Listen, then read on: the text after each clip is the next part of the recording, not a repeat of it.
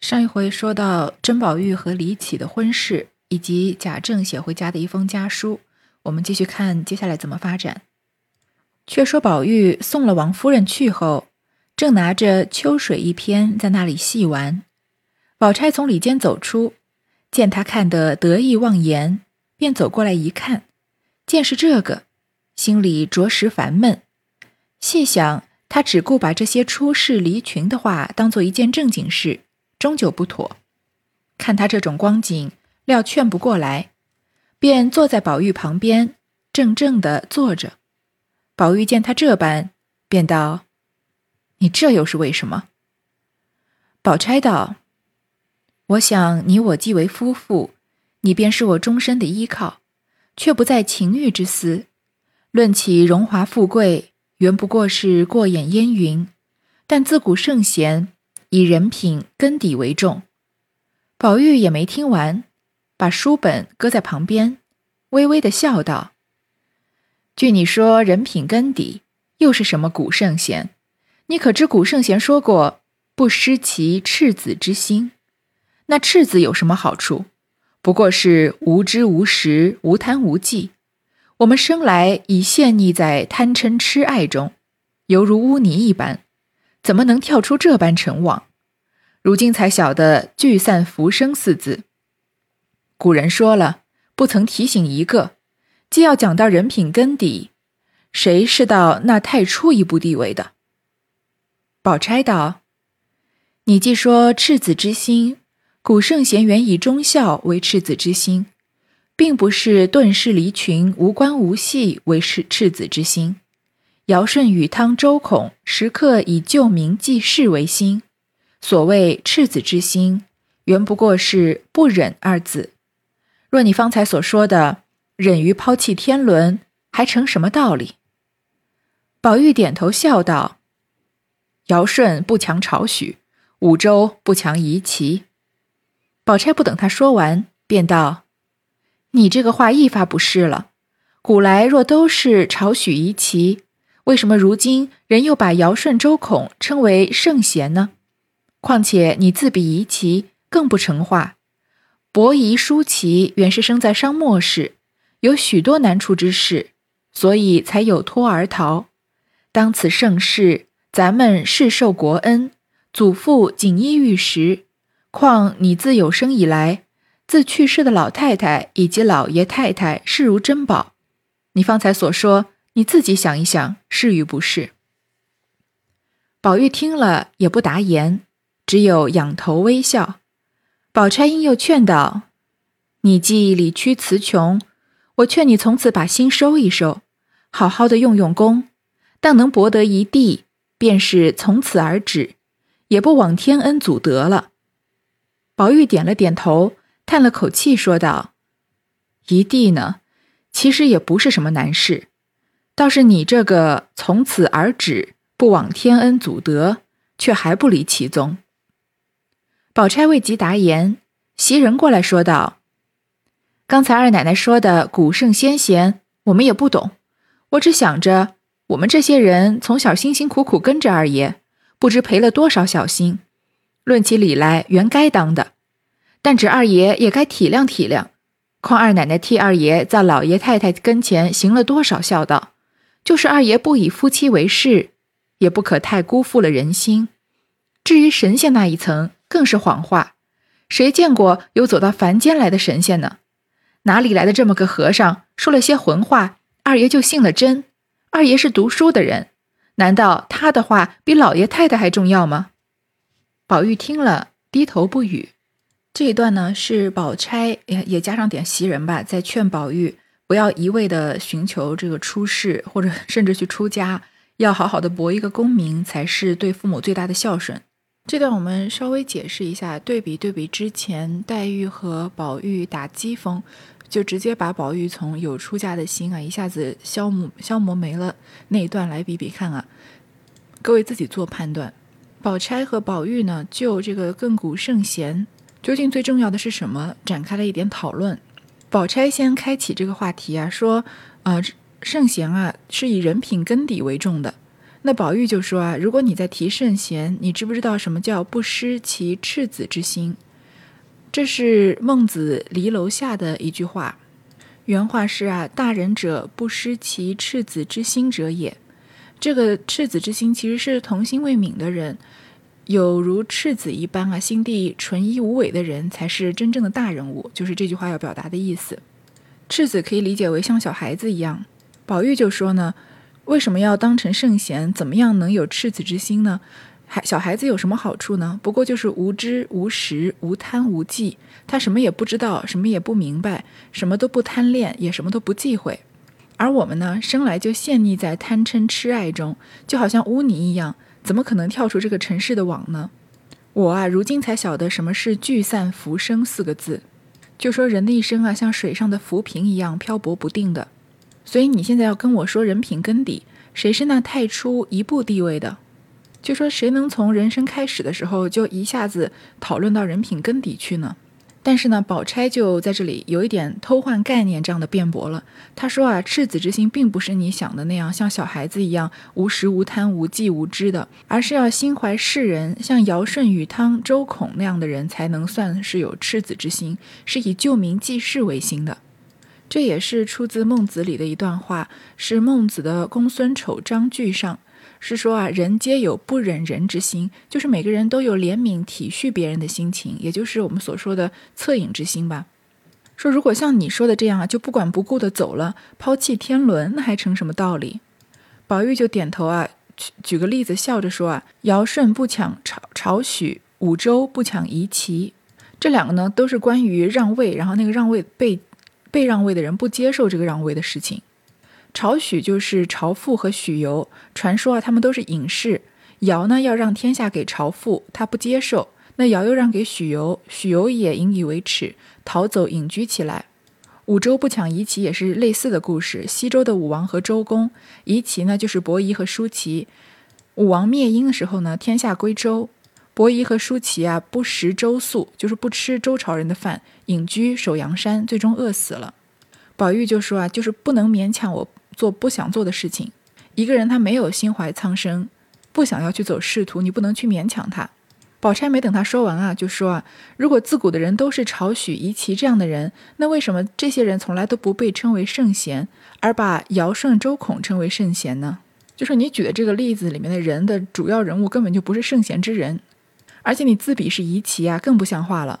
因为伯夷、叔齐是生在商末时，我们都知道，在商末世的时候，商纣王昏庸无道，民不聊生嘛，所以他们有很多难处之事，所以才有脱而逃。他们的逃避并不是单纯的逃避现实生活，而是这个世界太残忍、太不堪了。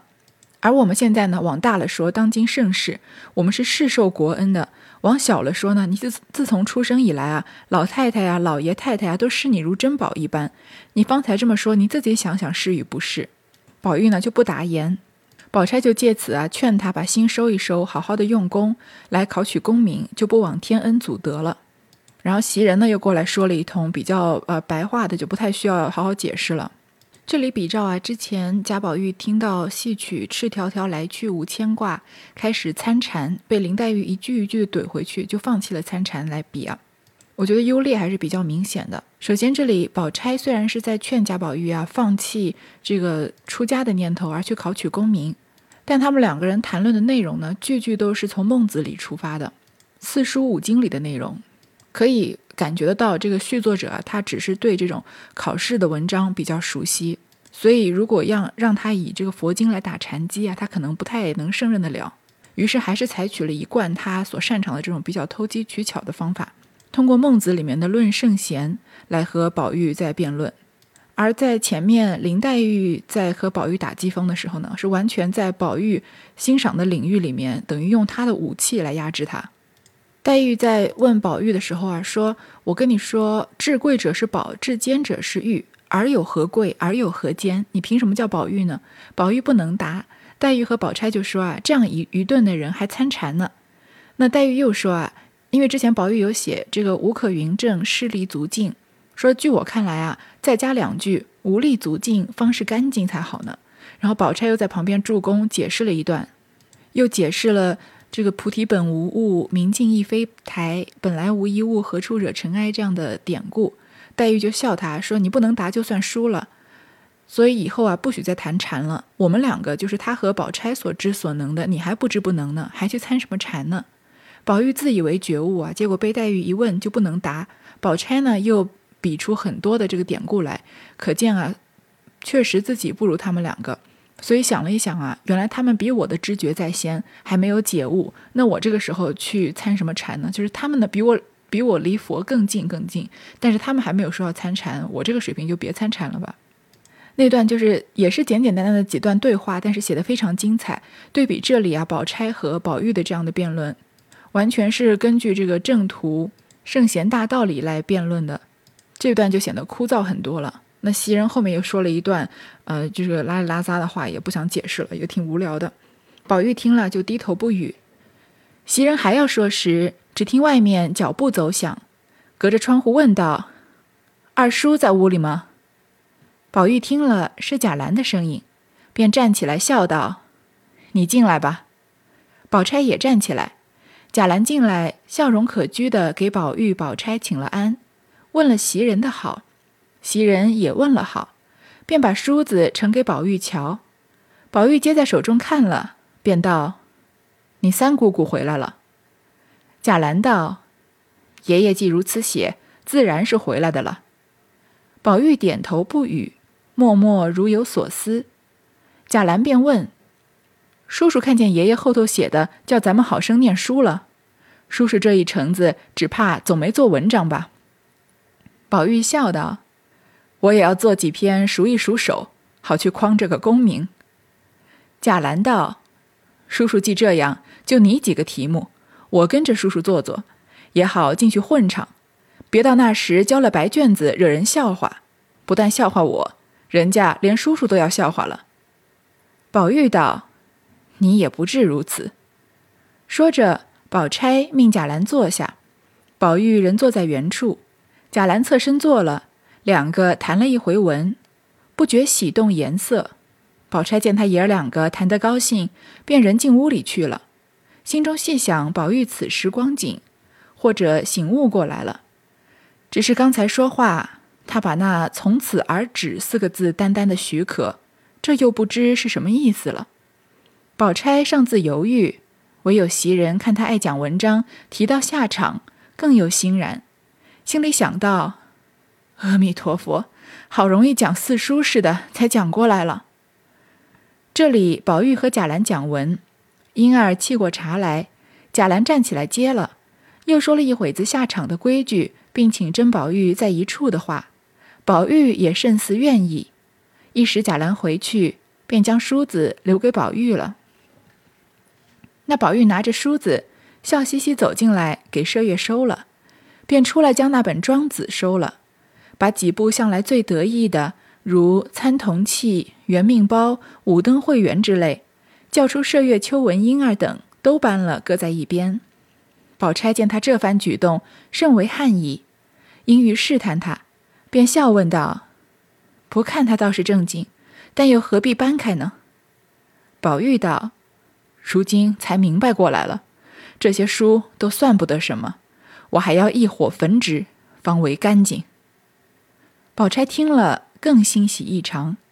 只听宝玉口中微吟道：“那点语中无佛性，金丹法外有仙舟。”宝钗也没听得很真，只听得“无佛性有仙舟”几个字，心中转又狐疑。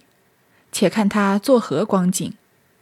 宝玉便命麝月、秋纹等收拾一间净室，把那些语录、名稿及印制诗之类都找出来，搁在净室中。自己却当真静静地用起功来，宝钗这才放了心。这里有一个地方写的还挺搞笑的，因为在前八十回啊，宝玉都没有跟贾兰言语投机过。如果是跟贾兰说话，要不然就是在宴席之间和长辈说；如果是宝玉和贾兰直接的对话呢，常常是三两句就完了。这里第一次啊，贾兰居然和宝玉讨论做文章，讨论的非常投机，说不觉喜动颜色，而且两个人谈谈很高兴。应该是不太可能的事情。那宝玉呢，和很多人都话不投机。他和贾兰这种话不投机啊，还和前面跟贾云那种不一样。他和贾云呢，多半是因为这个出身不同，而且贾云又非常的急迫的想要攀附他，所以呢，这个认完干爹这种好玩的事情结束了之后呢，就再也没什么话讲了。而和贾兰呢，贾宝玉和贾兰都是在贾府长大的，虽然贾宝玉受的宠爱更多，但是两个人的这个生活方式啊、习惯啊，应该是差不多的。但他依然和贾兰很聊不来，因为贾兰是往贾政那条路上走的，就是贾宝玉最不愿意走的那条路，就一门心思读书啊、考取功名啊。这里贾兰居然和这个贾宝玉两个人谈谈这个考取功名，还考考场的规矩谈了半天啊，就觉得还挺奇怪的。接下来呢，贾兰走了之后啊。他把这个书留给宝玉，那宝玉拿着书呢，让麝月收了，再把那个让他把庄子收了，因为庄子是离道教最近的嘛，还收了几本他以前最喜欢的《参同契》《元命包》《五灯会元》之之类的书，这些都是一些道教和佛教的书。叫丫鬟呢，把这些书都拿出来搁在一边。宝钗看到他把这些嗯参佛修道的书都收起来，他觉得很高兴，就试探他说：“不看就不看，为什么要收起来呢？”宝玉就说啊，这些书都不算什么，还我还要一把火把它们烧了才是干净。那宝钗当然当然很高兴了。然后宝玉口中微吟啊，内典语中无佛性，金丹法外有仙舟。这两句话，一句是说佛，一句是说道。内典呢，就是佛典的通称，佛家把佛教的经典称为内典，佛典以外的典籍就叫外典。这个内典语中无佛性，真正的佛家经典佛性啊，都不在佛家的经典著作里面。金丹法外有仙舟，那金丹我们都知道，道家炼的所谓的长生不老药。仙舟呢，就是求仙问路的途径。就说在这个道家经典的这个修炼药的技技术之外啊，才有求仙的途径。具体什么意思呢？就是佛和道啊都不在典籍里面，在人的心中，需要靠人自己去参悟的。那一个人一旦参悟之后啊，这些书就不重要了，只是形式上的东西。那宝钗呢，没有把这个话听全，只是心里觉得狐疑。就看看宝玉到底在做什么，发现宝玉啊，让麝月、秋纹啊收拾了一间净室，把那些应试的书啊，就以前都是读那种修仙的书，现在开始读这种五年高考、三年模拟了，把这种呃考试的书呢，全部都放在净室里面，当真的用起功来。宝钗啊，这才放了心。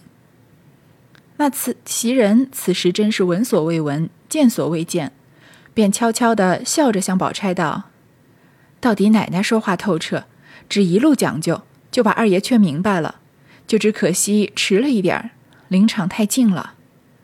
宝钗点头微笑道：“功名自有定数，中与不中，倒也不再用功的迟早。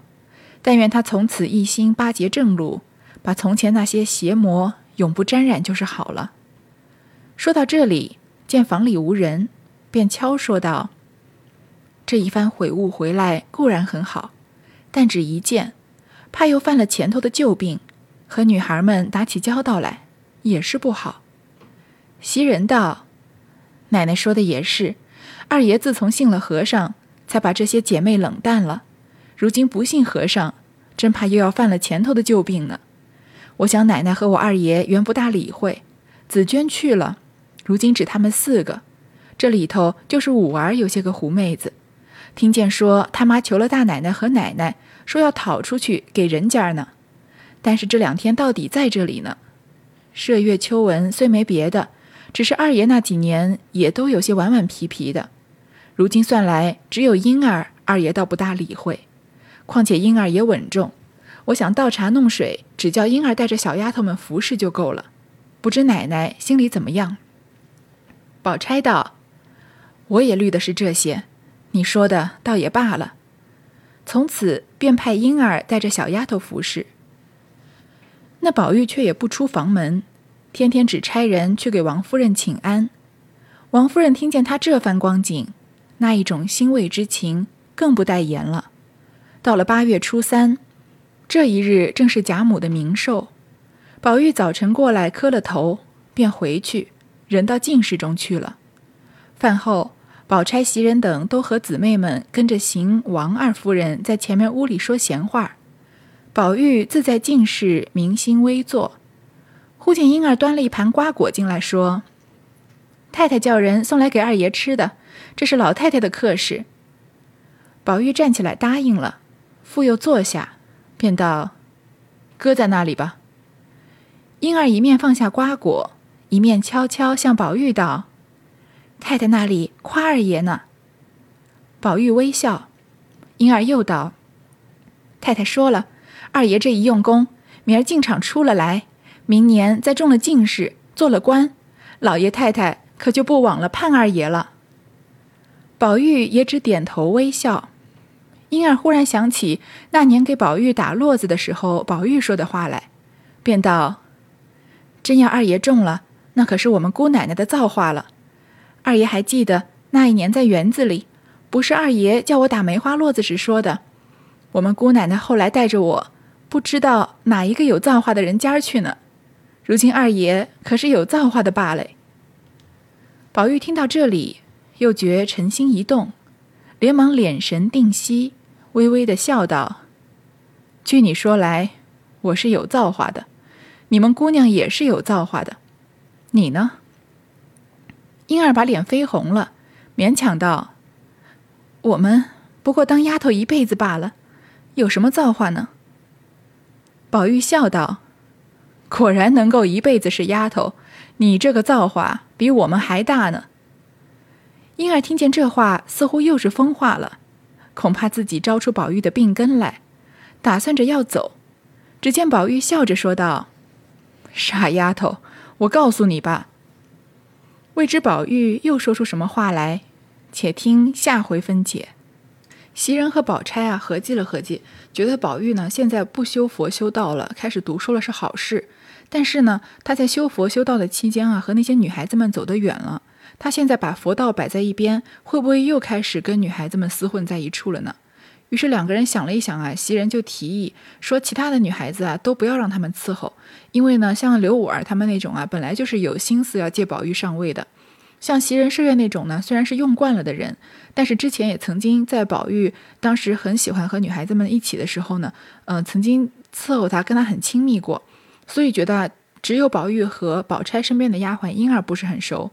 不如在宝玉这个应试考试期间啊，就让婴儿来伺候，那宝钗也就同意了。但是呢，人算不如天算，婴儿心里面也是有他的小算盘的。